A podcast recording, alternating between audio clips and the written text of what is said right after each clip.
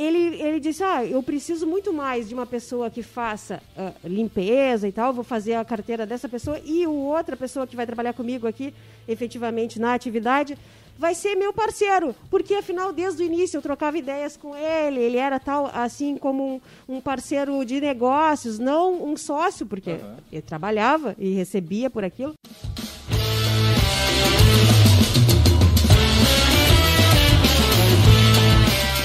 Olá, seja bem-vindo a mais um podcast do Café Empreendedor. É, eu sou o Leandro Rodrigues e sempre aqui ao meu lado estão a Érica Martins do arroba Leituras de Negócios e o Vinícius que está nos acompanhando de casa hoje, né? O Vinícius que é da arroba VG Associados. Um grande abraço para o Vinícius aí. Né? Não pôde estar conosco hoje aqui. O Vinícius está de home office, está uma temporada de home office, então Mas os negócios seguem, né? A empresa segue. Segue, segue a, sendo a empresa que mais cresce no Brasil. Ah, não, em Pelotas. Não, em Pelotas. Eu, em Pelotas. ainda não fiz a métrica para além da, da fronteira municipal, mas enfim, vamos lá. Muito bem, e hoje a gente vai falar sobre o que caracteriza um vínculo empregatício. Mas antes de começar o nosso bate-papo, nós vamos lembrar, é claro que aqui no Café nós sempre falamos para o Cicred. Você quer construir uma sociedade mais próspera? Que valores tem o seu dinheiro? Escolha o Cicred, onde o dinheiro rende um mundo melhor. É, e também aqui pelo café nós falamos para Agência Arcona, suas redes sociais com estratégia e resultado. Acesse arroba Agência Arcona. E também falamos para VG Associados Consultoria Empresarial, que atua na gestão estratégica de finanças, pessoas e processos. Acesse o arroba VG Associados. É, para você que está acompanhando a nossa live aí, vai mandando tua pergunta pelo Instagram, Facebook ou YouTube. A gente adora responder e, claro, logo após desse programa, em seguida, já vai subir o nosso podcast lá no caféempreendedor.org ou na sua plataforma de streaming preferida. Fala, dona Érica, tudo tranquilo na Santa Paz? Tudo certo. Vamos trabalhar.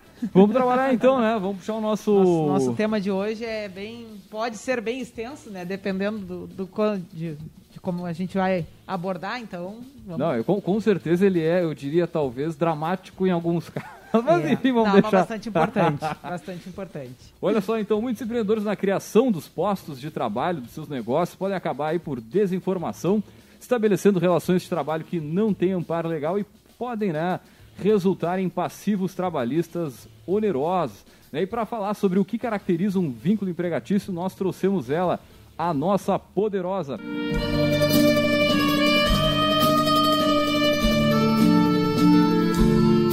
Muito bem, então, para falar sobre o que caracteriza né, um vínculo empregatício, nós trouxemos ela, advogada trabalhista Camila Barros. Camila, seja muito bem-vinda ao Café Empreendedor. E antes de mais nada, a gente sempre pede para os nossos poderosos comentar um pouquinho da sua trajetória. Quem é a Camila? Seja bem-vinda. Leandro, muito obrigada. Nossa, eu acho que eu só vim no programa por causa dessa chamada. Poderosa!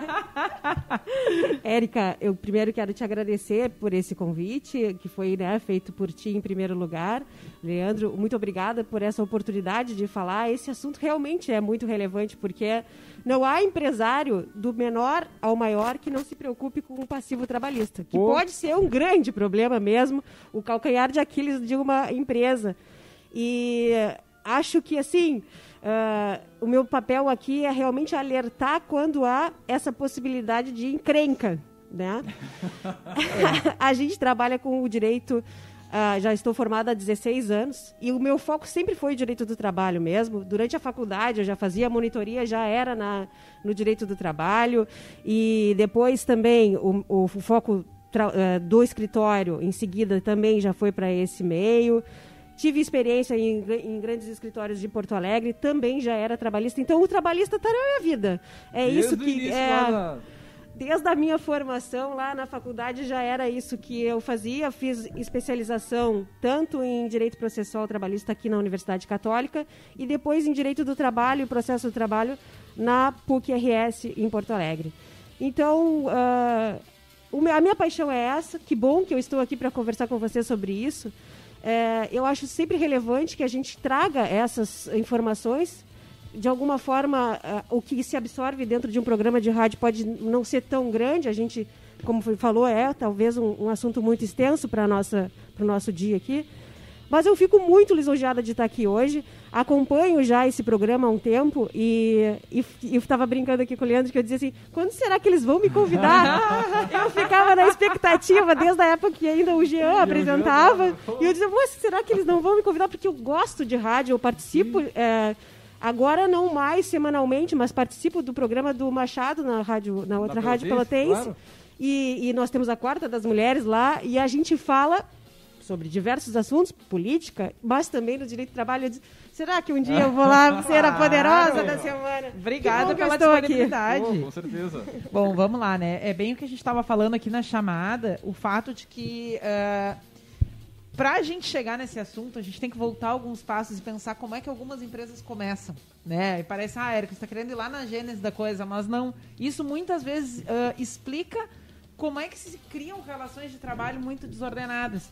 Porque Verdade. às vezes eu tenho uma pessoa que enxergou uma oportunidade ou que teve uma oportunidade de colocar o seu conhecimento, o seu produto na roda e aquilo deu certo. E aí depois ela vai correr atrás para tentar estruturar uma empresa para que aquele produto ou aquele serviço rode né, e, e ganhe espaço no mercado. Então, uh, claro, uh, isso é um dos casos, né? E tem gente que começa certinho, e, e tem gente que né, planeja, enfim. Uh, mas muitas vezes se, essa questão de, de, procurar uma orientação jurídica lá, porque se vai muito na hora do, do, do pontual. Bom, o que, que eu preciso para entregar alguém? Ah, preciso de um contador. Então, se vai muitas vezes para resolver ali a, a, demanda pontual da lei, mas sem fazer um nível de planejamento de pensar assim, bom, uh, ah, para cada po posto de trabalho que eu vou abrir, né, isso me custa salário mais to uh, todos os encargos, né? Uh, eu não posso criar esse posto de trabalho descolado da CBO?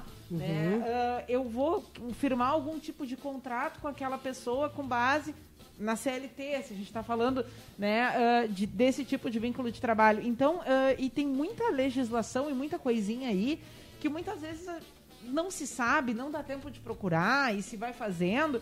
E essa conta muitas vezes chega quando chega o primeiro processinho. Né? Quando chega aquele primeiro processinho trabalhista e aí, muitas vezes, em vez uh, de o empregador fazer aquele exercício de onde foi que eu não me, me planejei, ele joga no tipo, bah, eu pensei que o fulano era de confiança. É, e verdade, aí agora sim. alguém fez a cabeça dele e ele entrou com processo contra mim. Ah, essa história, né, já ouvi tantas vezes que, verdade. né, até branqueou meu cabelo aqui. mas é verdade, quando a gente conversa, né, com, com e transita por meio uh, né, de empregadores de, de pequeno e médio porte, essas coisas acabam se atravessando, né? Ou então outras configurações, como por exemplo, ah, uh, fulano apareceu para trabalhar comigo, mas ele ainda recebia o seguro-desemprego. Ah, então perfeito. ele me pediu, por favor, se a gente pode assinar a carteira Depois. só quando ele deixar de receber o, o seguro. E às vezes isso Va Várias uma... coisas do jeitinho, assim, né? É, é. Às vezes vem com uma coisa meio nobre. Ah, ele tem um filho pequeno, ele tem um Não, filho eu tô doente, ajudando, tá eu vou ajudar. Exato. Uma coisa. Infelizmente então, é, é, exatamente isso, Tônica. Tem muitas coisinhas, né? Eu queria só fazer esse preâmbulo aqui Não, pra gente, né, botar um pouco de, de, de lenha no assunto.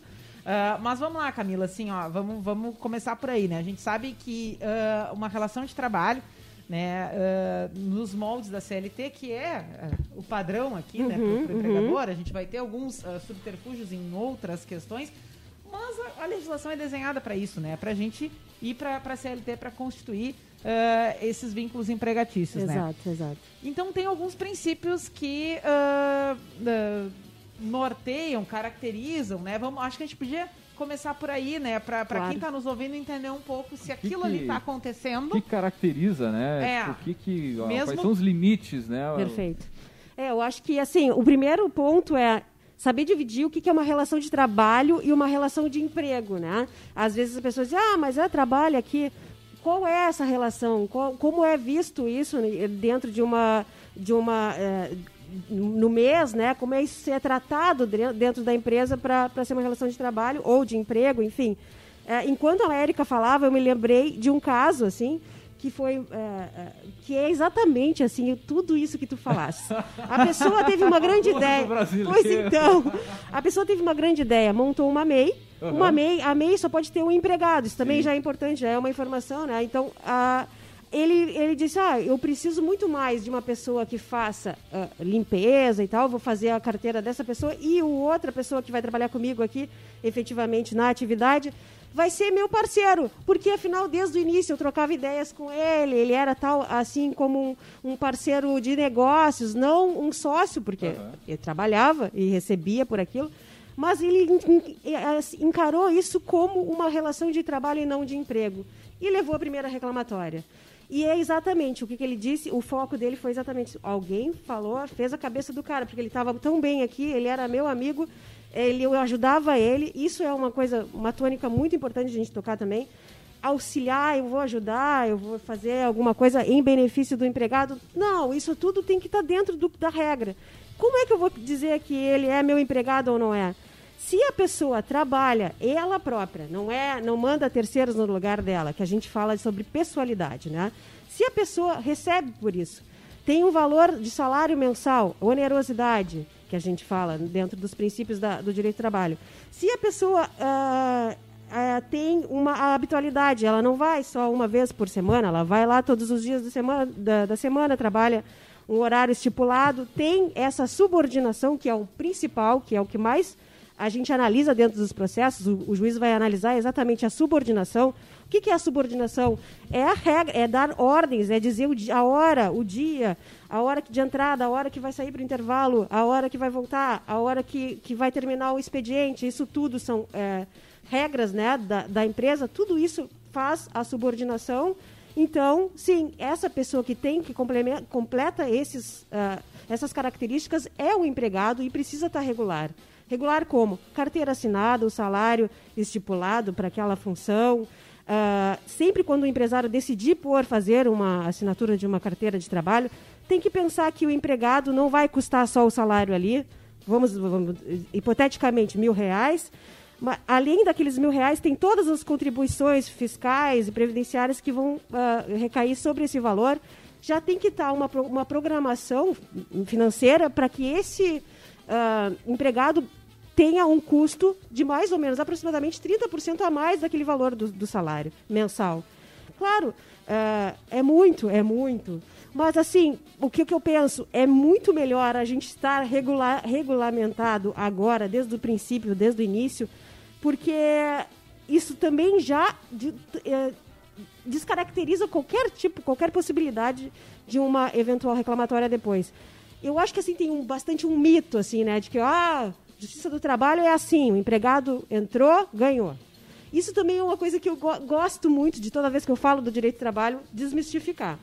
Porque, na verdade, assim, uh, ele ganha aquilo que ele realmente tem direito. Uma empresa que está séria, que realmente efetiva todos os direitos do empregado, não vai ter problemas com a justiça do trabalho. Penso assim, que ainda, além disso, muito antes, antes da reforma trabalhista já era uma realidade, mas a, depois da reforma em 2017, essa realidade assim tomou proporções verdadeira, verdadeiras mesmo. Porque hoje, para o empregado entrar com uma reclamatória, ele precisa pensar que todas as verbas que ele for uh, uh, pedir, ele vai ter que ter muita, uma prova robusta e conseguir comprovar que efetivamente aquele direito não estava sendo efetivado porque senão ele tem também uma sucumbência a pagar para o empregador. Então, uh, o que a gente fala é que, de alguma forma, essa reforma trabalhista também auxilia a, a cortar qualquer aventura jurídica, né? Que uhum. talvez existisse antes por ah, causa vamos de entrar para ver o que que dá, se que que sair alguma dar. coisa. Tá exato, né? exato. Mas eu digo assim, é uma defesa que faço da Justiça do Trabalho que não foi, não era assim antes da reforma. Sim, sim, sim. Mas claro, né? Agora tem a, a, o empregado fica realmente mais cauteloso para ingressar com a reclamatória quando efetivamente tem não, provas e robustas daquele direito. Que e até se eu te colocar no lugar de quem está lá, né, do juiz ou da equipe toda, cara, é, é, daqui a pouco vem, vem esse tipo de, de, processo assim do vai que, né? Vamos ver se vão entrar, é. já, já entra errado também, já. já é verdade, sim, saída sim, ali, né? sim. Porque o pessoal também não é bobo.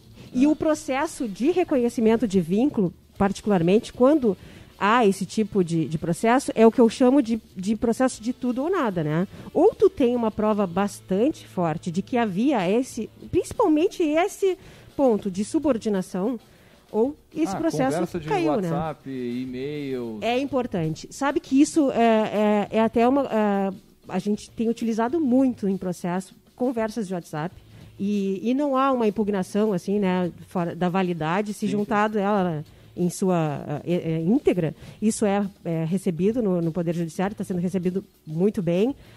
Uh, nessas conversas são é, é engraçado porque no, no, tipo de conversa a gente vê essa relação uh, pessoal assim essa coisa amistosa de ah ele era meu amigo ali meu parceiro mesmo que tanto que a gente trocava o WhatsApp aqui fora do horário de trabalho é, sei lá organizando o dia do outro dia e isso tudo caracterizando tipo, a tal da subordinação. Vamos seguinte, nove da noite, já acabou o expediente, mas sei lá, até o, Lembrei. o vendedor, ó, o cliente fez contato aqui comigo, já vou mandar pro meu chefe, enfim, Sim. pro meu pro proprietário lá, para ver uma negociação. Se ele responder e trocar mensagem, vamos considerar, a pessoa está trabalhando ali, sabe, né? É, sabe que isso é, é, é, bastante relevante, porque é uma realidade. A gente já sabia que existia isso, talvez por contatos telefônicos antes, é, isso é certo que havia. Mas hoje é uma realidade, porque é isso, efetivamente isso que acontece. Uh, principalmente nessa função que tu falasses, uh, Leandro, porque assim, ó, é o que acontece por depois do horário. Depois do horário, ele vai fechar o relatório, vai fechar a tabela e vai dizer: olha, ah, eu não vou ficar com essa informação até amanhã. Olha, consegui fechar hoje mais tantos contratos, olha que coisa boa, a comissão é isso, aquilo. E isso tudo já está fora do horário determinado, sim, sim. né? Então, a gente fica uh, fazendo prova de que o, de que o trabalho se estendia, inclusive, para hora extra. Exatamente. E, e aí isso é um grande passivo. É talvez dentro de uma reclamatória o que mais, mais significativo seja as horas extras, porque no fim tu tem uma relação uh, de parceria, de amizade, e isso vai se estendendo e, e e quando chega lá no, na porta do judiciário, as coisas são interpretadas de forma, de, de forma diversa, né? Chega um momento que a gente está só uh, na questão da pandemia. É, era o que eu ia dizer. Tá todo mundo, a gente precisa vender. Vou falar em carro, Não, ponto tá todo mundo muito remoto e muito tá virtual, né? É. Então é bem mais uh, desafiador a gente conseguir manter esses limites, acho que principalmente da jornada é. ser respeitada e cumprida, né? E não caracterizar daqui a pouco uma hora extra. Mas, mas pensa né? assim, te, te coloca na, na, na, pele do vendedor que está com vendendo menos, aí a, a pessoa é comissionada, então a parte tá do, do salário. Rua, né? E aí do nada não, peraí, eu não vou poder trabalhar mais. Não, é, é 11 horas da noite, vamos vender, tu preciso botar dinheiro em casa. Só que aí é. vai estimulando toda essa. E, não, e é engraçado assim que é, é vocês falando. Como autônoma, né? Eu estava agora é, em isolamento esses 14 dias e eu acho que eu trabalhei mais do que quando eu estava efetivamente assim, indo para o escritório. Não tem horário, é verdade isso é tudo, né? difícil, né? Não, tu não tu consegue te organizar efetivamente para trabalhar aquele horário ali determinado. No horário eu, de trabalho, tá mandando e-mail, peraí que eu vou abrir a tampa da, da, da, da lavadora ali para botar uma pra botar uma agora. É, é muito difícil, é, é muito difícil a gente se organizar. E, e, isso depois, quando chega lá no, no judiciário, a gente vai, vai ter a interpretação de hora extra, sim, com certeza.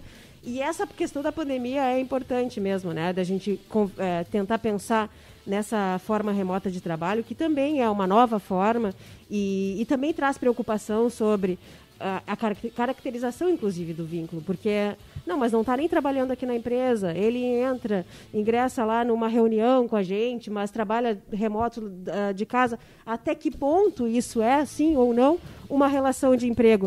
Uh, essas empresas de tecnologia, uhum uh, a gente vê bastante a utilização de PJ, né? pessoas jurídicas.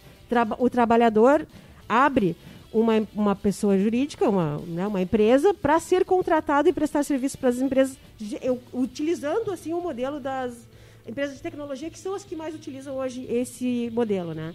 É um grande problema também, porque muitas vezes eles fazem o empregado, que já era CLT, abrir uma empresa para se transformar em PJ é o maior erro assim que pode é, cometer. É Isso é só questão ia... de tempo, né? É, Ou tu é começa. Que eu ia trazer porque tem sido uma, uma saída na prática que a gente percebe. Claro, porque tu, né? né tu te desvia de todas as verbas trabalhistas é, não, não são pesadas. remunerar mais esse profissional que está cada vez mais difícil de conseguir manter na empresa Excelente. justamente por esse é. valor, né? Uhum. Aí o pessoal pela, pela função remota são Paulo contrata gente de Pelotas, né? Outras regiões, e aí muitas vezes a forma que o pessoal tem é, é dar essa curva. Né? Lado, né? né uh, tu como empregador, o que tu vai dizer? Ah, não, mas assim, ó, tu vai ter que ter mais um cliente para tu não tirar nota só para mim. É, é horrível, é. Não tem, não tem. Tu não é. tem como assegurar. Não, e mesmo isso, assim, né? a questão que a Camila falou sobre a subordinação, tu tá lá, tem que estar tá tal hora, tu vai ter que entregar tal serviço em Sim. tanto tempo e prestar conta, e daqui a pouco, ah, a gente usa o software, beleza, usa o Trello.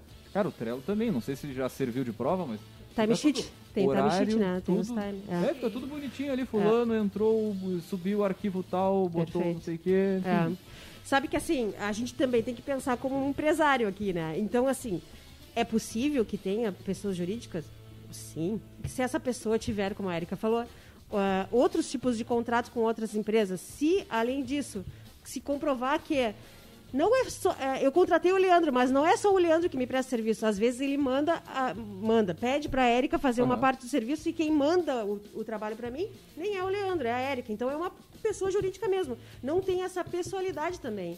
Eu contratei a empresa do Leandro, mas quem me presta o serviço efetivamente Aham. nem que sempre é o Leandro.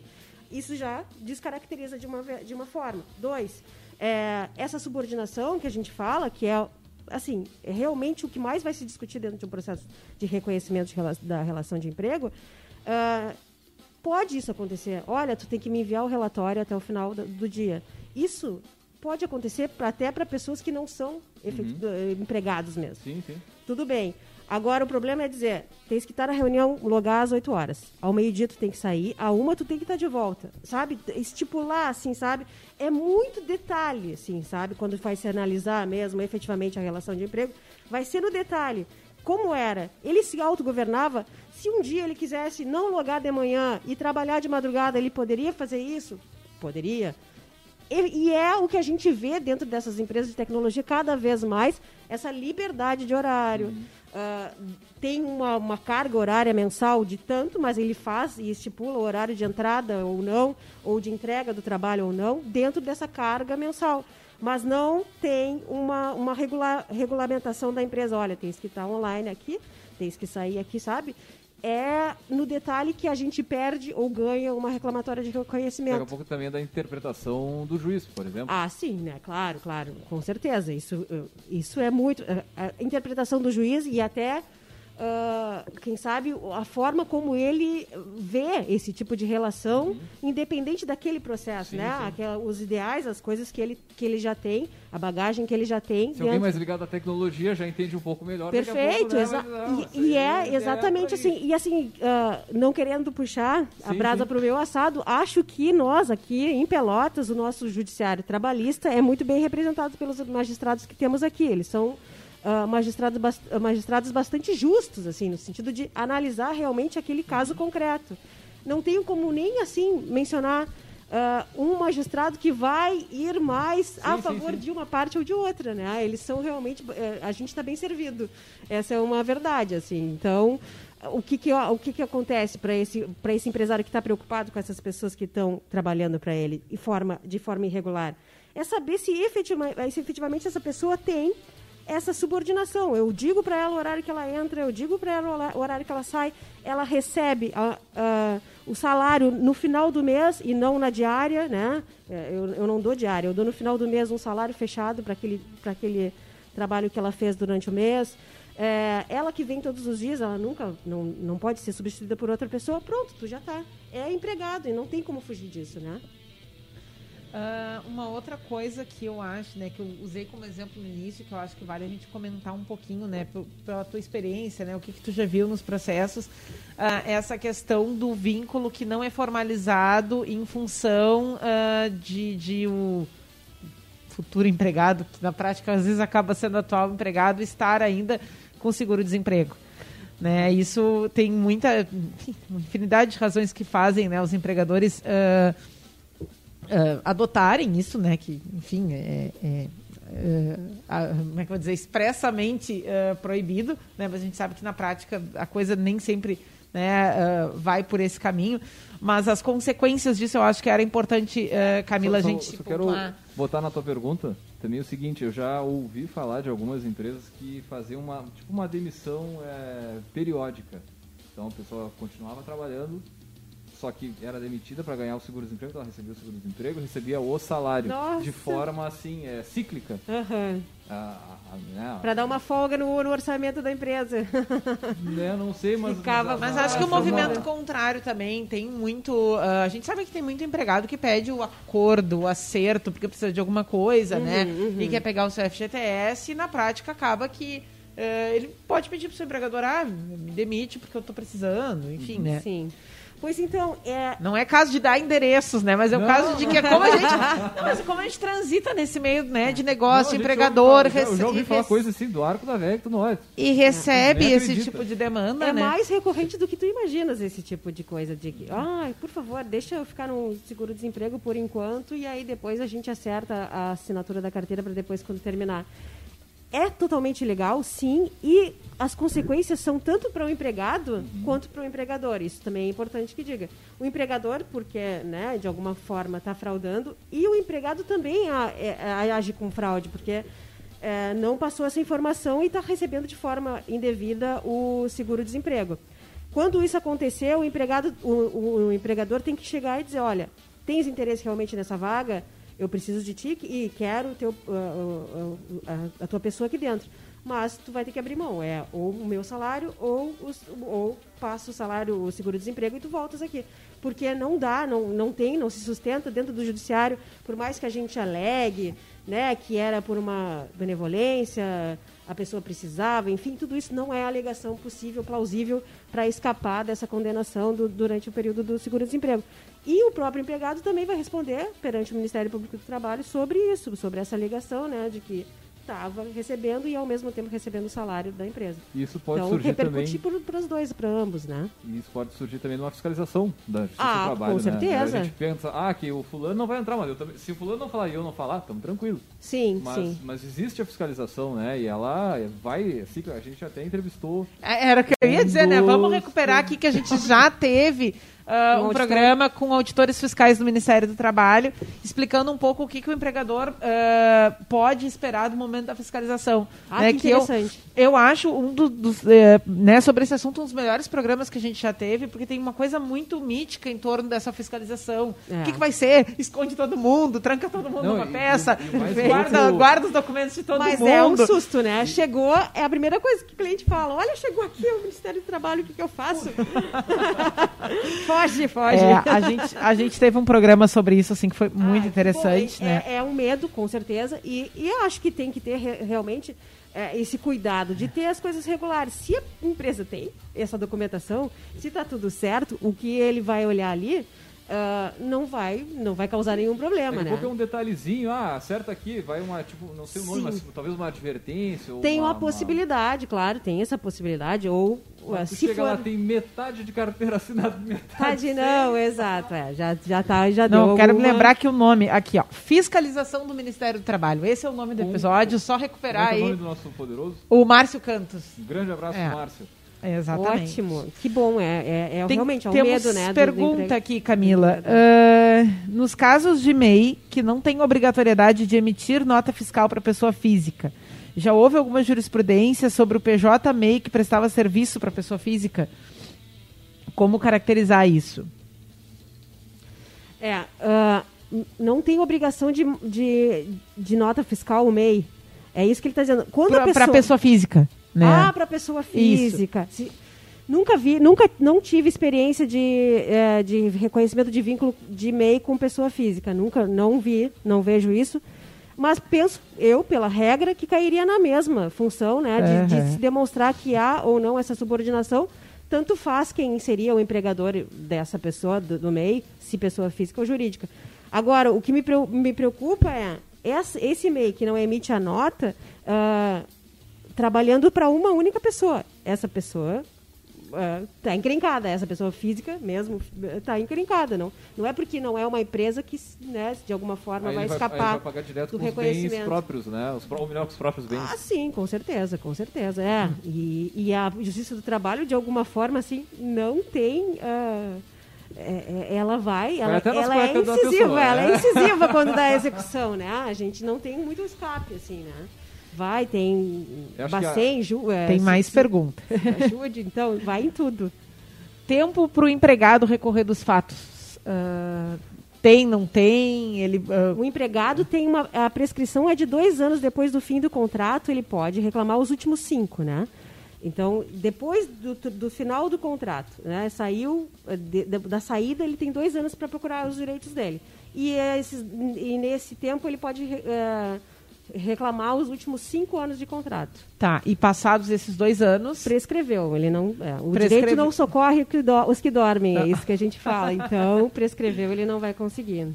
Ah, outra pergunta. Ah, escola de idiomas que tinha registro das aulas por dentro e por fora, ah, sem documento, sem registro, né? no sentido de para a escola poder pagar mais, o professor ganhar mais. Então, essas relações que na prática elas ah, né, configuram esse vínculo, mas elas né, não são totalmente Mas formalizadas. sabe que essa questão da educação é uma coisa bem diferenciada, né? Porque o professor, em, em tese, assim, para ele ter reconhecimento de vínculo, é, é ele tem talvez mais características, pre- precisa cumprir mais características do que não só a sala de aula ali.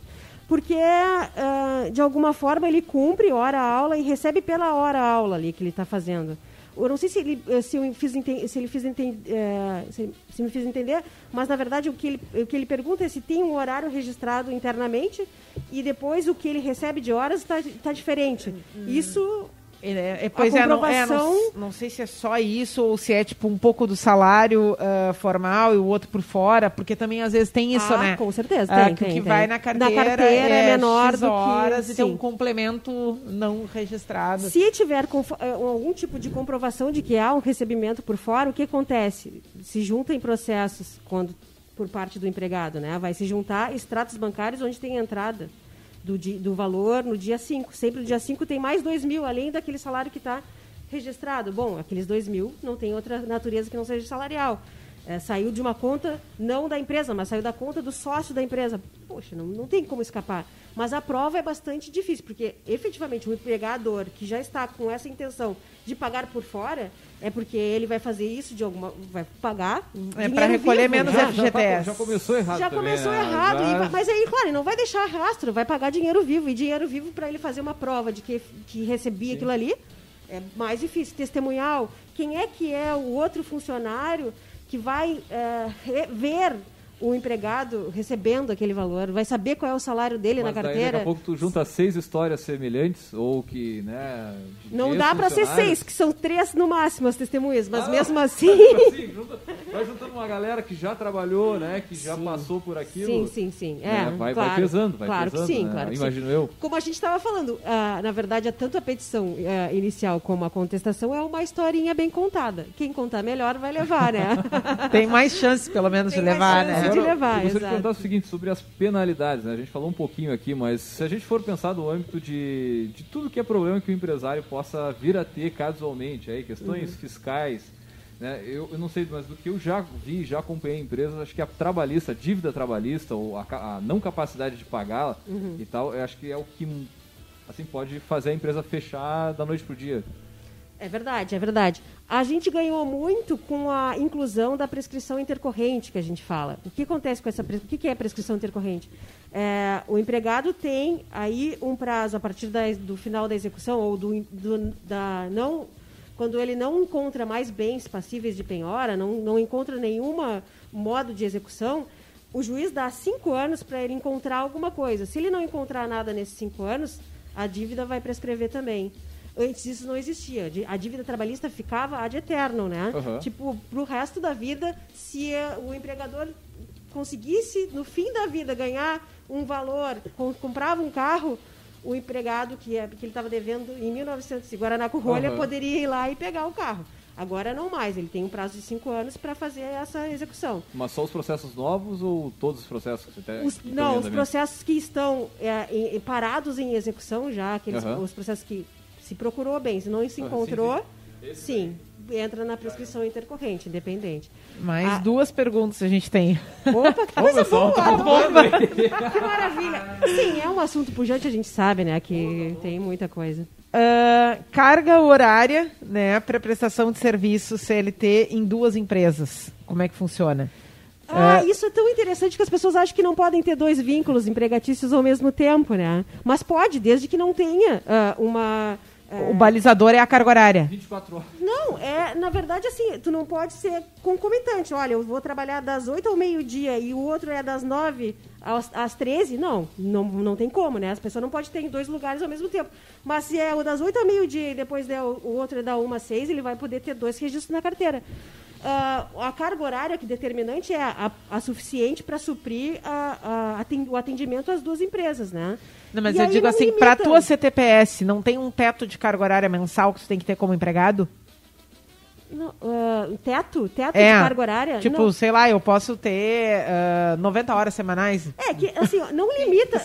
se, eu, se eu ficar se eu pensar assim, é, uma pessoa comum, um ser humano, ele, ele, ele, a capacidade de trabalho dele talvez se, não seja suficiente para trabalhar, por exemplo, 16 horas por dia, duas jornadas de 8 horas no dia, quando ele vai dormir? Não vai dormir? Não, então tem que ser razoável, é limite da razoabilidade. Mas não tem um teto estipulado. não tem um teto estipulado. Não, não. É Tá. o limite dessa razoabilidade, de possibilidade de poder trabalhar em dois lugares dentro de uma carga horária comp- compatível uma com a outra, Então, tipo, né? dois contratos de 30 horas, ah, possível. Sim, questão de hora extra para um, para outro, po- poderia nos dois. Ah, não, eu, como eu disse, é, não entendo que tem um limite, um teto, né, para isso. Mas é claro que a, o- a hora extra vai ficar limitado o- ao horário de entrada na próxima empresa, no, no próximo emprego que ele tem ali assinado. Mas não há essa limitação, não. Claro, a- o que, que a gente fala? Dentro da, do espectro trabalhista, a nossa limitação de hora extra diária é de duas horas. Ah, bom, aí, ah, se dentro desse, desse contrato, primeiro contrato, ele consegue fazer mais duas horas e ainda entrar no outro e fazer mais duas horas, capacidade é dele. Difícil, mas pode, é possível. Tranquilo. Ah, tem uma outra pergunta que, na verdade, não tem a ver com a questão do vínculo, mas eu acho oportuno a gente colocar na roda, e inclusive até já deixar como pauta para um programa futuro, mas acho que pontualmente tu pode contribuir com uma resposta. Ah, como se faz denúncia de assédio moral no ambiente de trabalho? Nossa. É, não tem a ver diretamente né, com, a, com a questão, mas acho que é relevante dar uma pincelada, né? E a gente, inclusive, depois fazer um programa futuro falando sobre isso, que eu acho que deve, também dá uma baita questão. O assédio moral já é um. É, já é, é, um, já é é um um- assunto, né? É, e, e é uma realidade, né? A gente não pode negar, é uma realidade, talvez não tão bem recebida no judiciário, é, assim, não quero ser desanimadora, mas de alguma forma, assim, porque a prova é muito difícil para isso. E, e talvez seja essa a grande dificuldade até da pergunta, como fazer essa prova, como comprovar que está havendo esse assédio.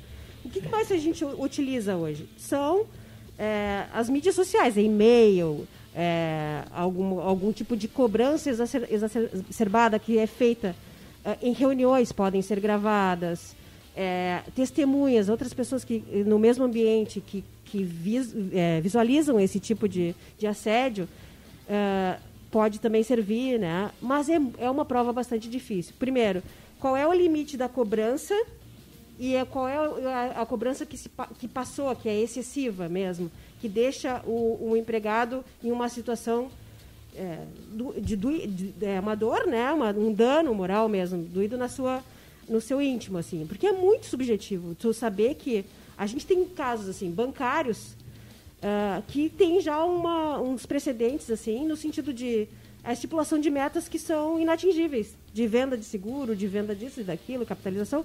Isso já tem uma construção dentro da- dos, dos julgados que já dá esse o vencido para o empregado. Mas isso dentro de uma empresa menor ou, enfim, do- de um empregador ah, mais assim do recorrente, né, do que a gente tem assim, é bastante difícil a prova. A gente, a gente conseguir fazer é, essa divisão. O que, que atingiu a um, não atingiu a outro dentro de uma reunião. Eu te, eu te. A forma como eu te cobro é diferente do que eu cobro de outra pessoa, né? Ah, incompetente, isso, aquilo. Tu tá sendo.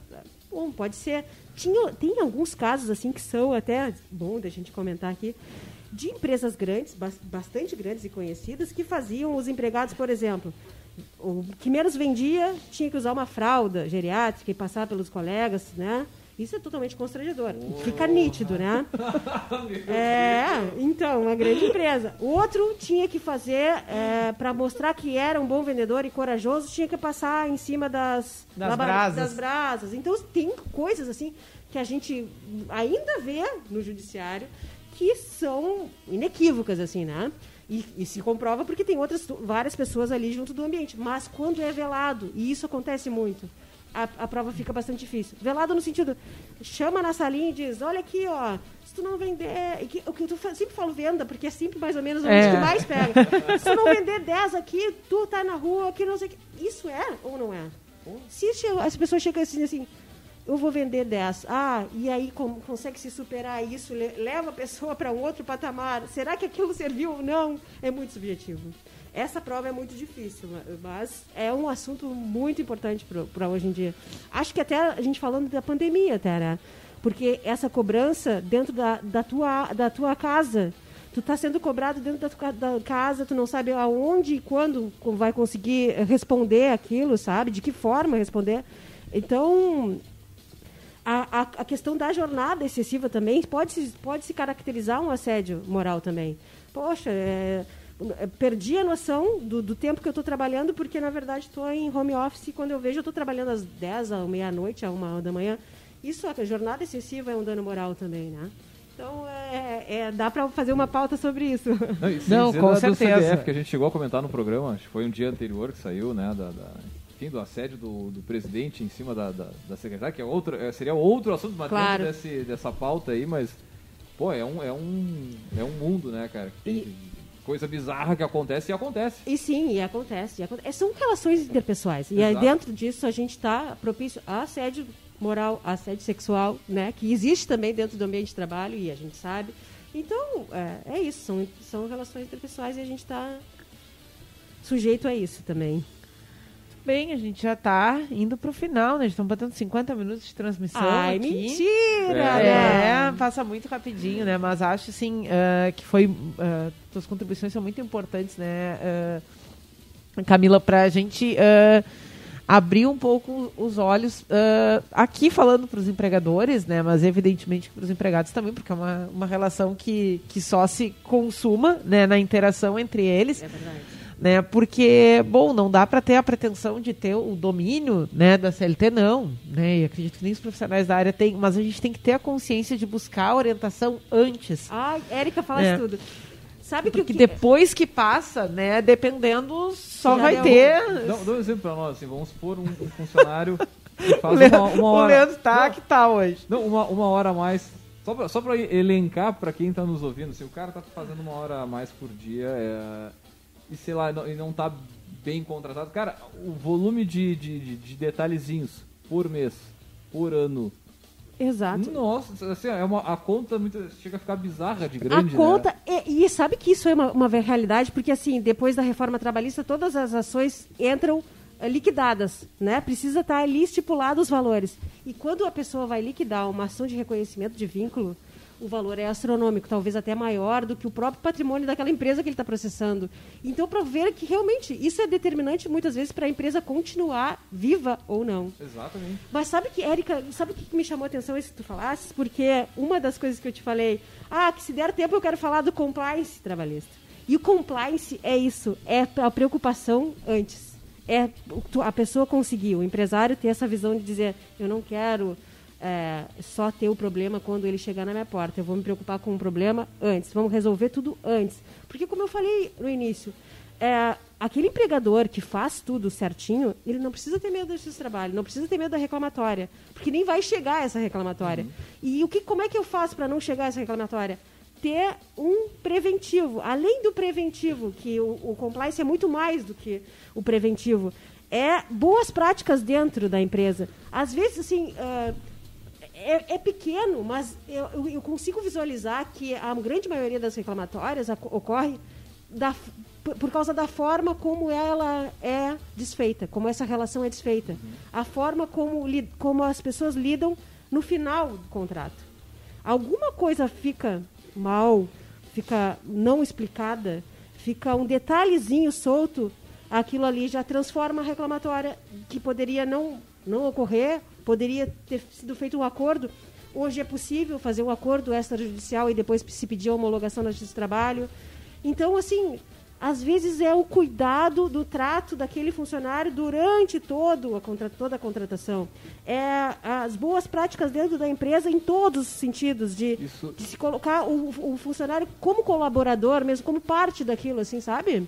É muito fala, importante. Vai ter muito a ver com a nossa frase aqui do Gotas de Inspiração, né? Que muitas vezes está falando, eu fico pensando em alguns exemplos da, da a situação vai indo na empresa dia, e daqui a pouco a pessoa faz de tudo para ser demitida a pessoa que está demitindo já de, de, faz na raiva e aí o negócio e aí já começa ali, ou melhor, ele termina é, é. mal. É, né? Agora, ainda mês passado, numa reclamatória que eu estava fazendo a, a audiência é, pela empresa, eu falei, a, eu falei para a juíza exatamente isso. Essa reclamatória só existe porque foi mal feito a rescisão.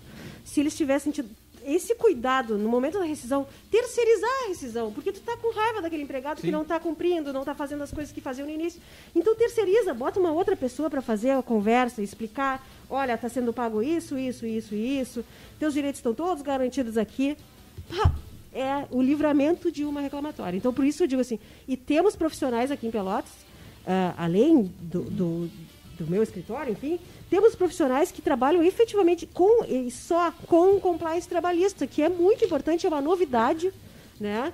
É, e, e que, que é assim uma virada de chave para o empresário. Pensar antes.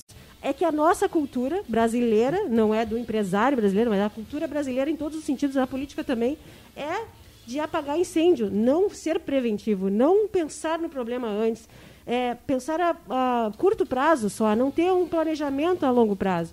Então, uh, se tem alguma coisa, uma lógica para o empresário, é isso. Pense a longo prazo. Pense que não é um gasto que vai ser feito, é um investimento para depois não ter uma reclamatória que pode ser maior do que o próprio patrimônio daquela empresa. E morrer o, o CNPJ, que é tudo que a gente não quer é que morra um CNPJ, né? Exatamente. Bom, já ficamos com bastante conteúdo para pensar, né? E. Tá, tá mal esse nariz aí? Já, meu, tô ruim. Ainda bem que é rinite! É Ai, é a gente, assim, é a ó, pra quem nos escuta de fora, a gente mora na cidade mais úmida do país. Então qualquer alteraçãozinha de. de... Não, a gente tá sempre assim. É, qualquer alteraçãozinha de temperatura deu, derruba. Não derruba existe quem não tenha, né? Sistema é respiratório. Tchau, o, o, Gotas? O Gotas. Eu vou ter que ser o Vinícius. Claro, claro. Com essa minha voz eu... renítica. Rinítica.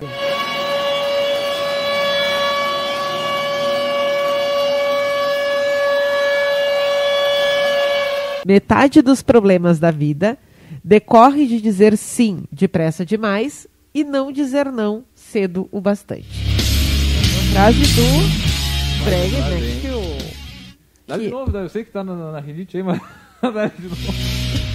Metade dos problemas da vida decorre de dizer sim depressa demais e não dizer não cedo o bastante. Pô, essa aí forte também, né? Mas o suspiro foi profundo, sentido hein? que a gente estava comentando aqui, né? Muito sentido.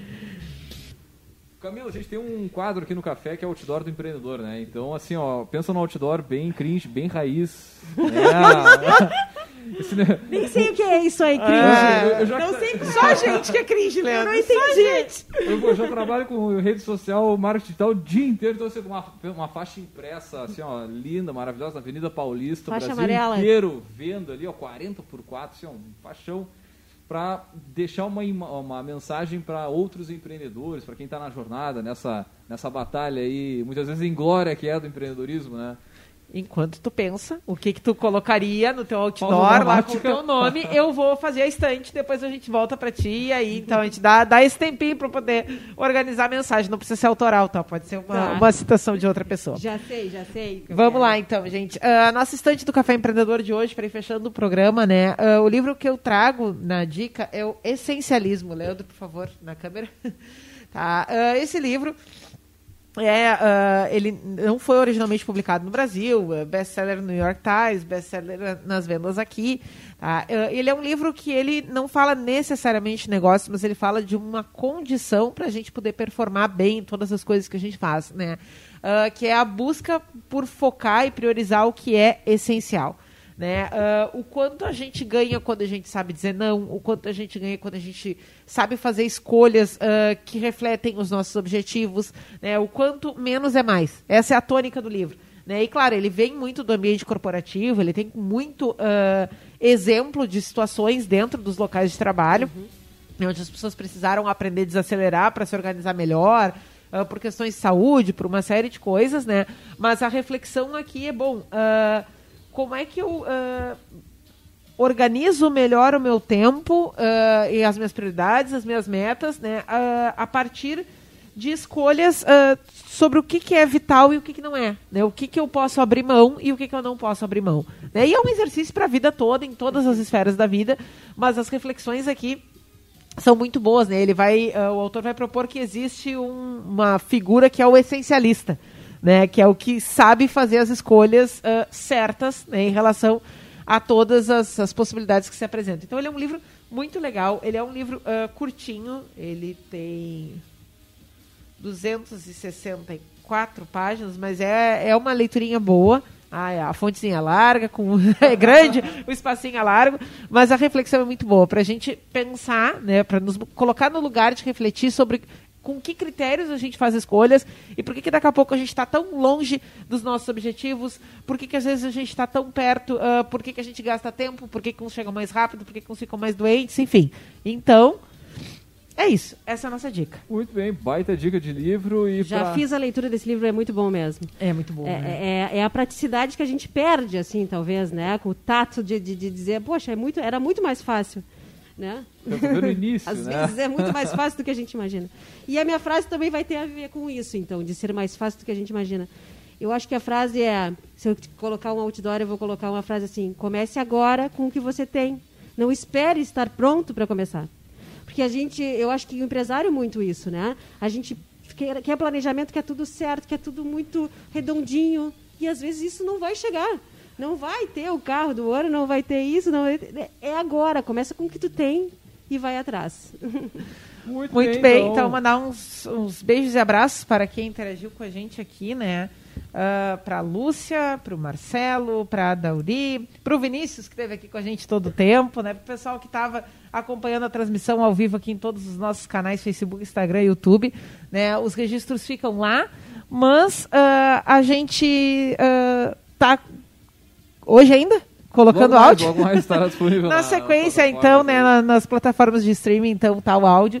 Né, isso pode vir em formato de podcast, fica bem mais fácil. Então, né, agradecer muito a Camila Barros por ter estado conosco, né? Então, profissional da área, né? Nessas horas eu não, fico vai, louca para fazer o jabá, tá mas a gente sabe, né, que uh, os códigos da ordem não permite, então a gente é muito respeitoso, né? E, e enfim, agradecer mas... a gente pode, né?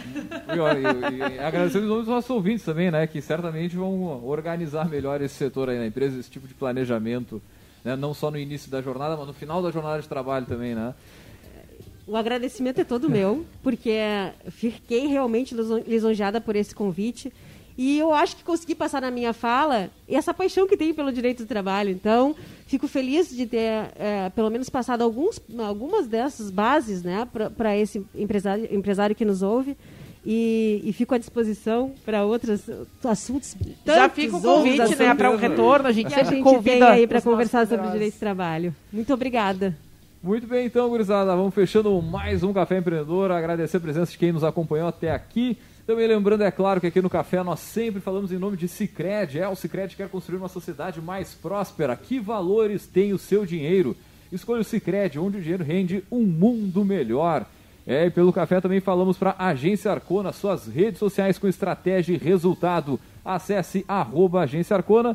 E também falamos para VG Associados Consultoria Empresarial que atua na gestão estratégica de finanças, pessoas e processos. Acesse o arroba VG Associados. Muito bem, então, galera, vamos ficando por aqui. Deixar um grande abraço e até a semana que vem com mais Café Empreendedor.